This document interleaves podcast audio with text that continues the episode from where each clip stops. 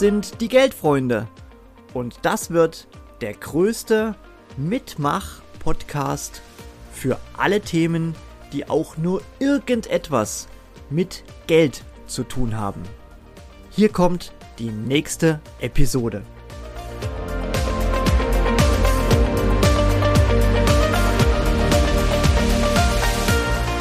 Servus, mein Name ist Florian König. Ich habe schon in einigen Städten gelebt, Zürich, Köln und jetzt lebe ich in Leipzig. Warum? Weil ich auch gemerkt habe, umso weiter ich wegkomme von der Börse und den hektischen Börsentreiben, umso erfolgreicher werde ich und umso besser werden meine Ergebnisse. Wer hat mich nominiert? Mein lieber Freund Axel. Ich muss aber zugeben, so ein richtiger Geldfreund oder Freund des Geldes bin ich nicht, sondern ich suche Produktivvermögen und am liebsten Aktien. Ich bin eigentlich ein Aktienfreund. Hoffentlich werde ich dafür nicht komplett gecancelt. Nein, meine aktuelle Funktion ist, ich bin Vorstand einer Beteiligungsholding und verantworte die Investments hauptsächlich in Aktien. Vom Hintergrund bin ich Value Investor, also ich habe mir viel abgeschaut bei sehr erfolgreichen Aktionären wie Warren Buffett, Charlie Munger oder auch Templeton. Was mache ich in der Aufgabe den ganzen Tag? Es ist eigentlich eine spannende Aufgabe, weil ich täglich dazu lerne. Ich schaue mir täglich neue Unternehmen an, analysiere die Unternehmen, was machen sie gut, was machen sie weniger gut, was haben sie für Wettbewerbsvorteile und zum Schluss bewerte ich die Unternehmen auch. Das heißt, ich schaue mir an, was kann das Unternehmen für Cashflows ziehen über die nächsten fünf bis zehn Jahre oder bis zum Lebensende. Und wichtig, auch ein wichtiger Bestandteil von der Analyse ist das Gespräch mit Branchenexperten, aber auch mit dem Management oder mit dem Gründern, der sozusagen dem Unternehmen die DNA gegeben hat. Und so komme ich auch zu meiner Nebentätigkeit. Ich bin nämlich auch Gründer des Podcasts Gründerkrips.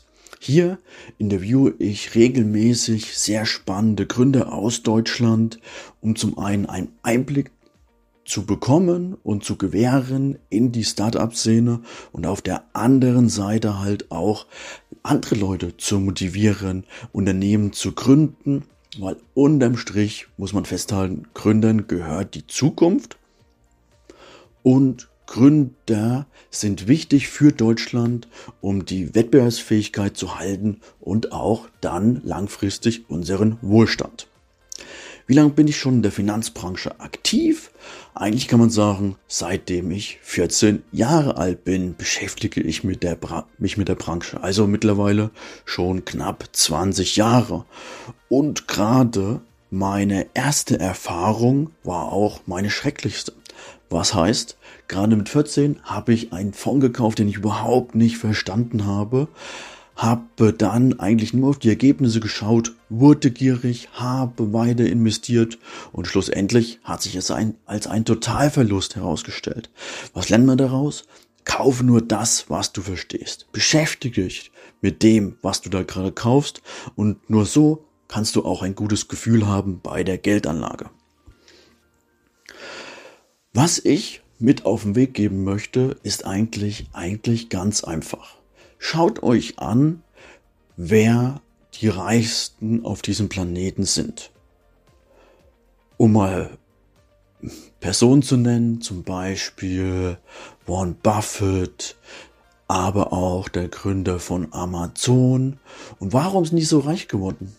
Die hatten ein interessantes Unternehmen auf die Beine gesetzt und haben es dann langfristig verfolgt. Was kann man daraus lernen? Zum einen halt, schau dir genau an, was du kaufst, wenn du dir Unternehmen anschaust oder Aktien kaufen möchtest. Vielleicht ist es auch wichtig, diese Produkte im Alltag immer zu nutzen. Nur so verstehst du den Wert der Produkte und begleite es langfristig. Habe einen Investmenthorizont von über zehn Jahren. Was hat das automatisch für Vorteile?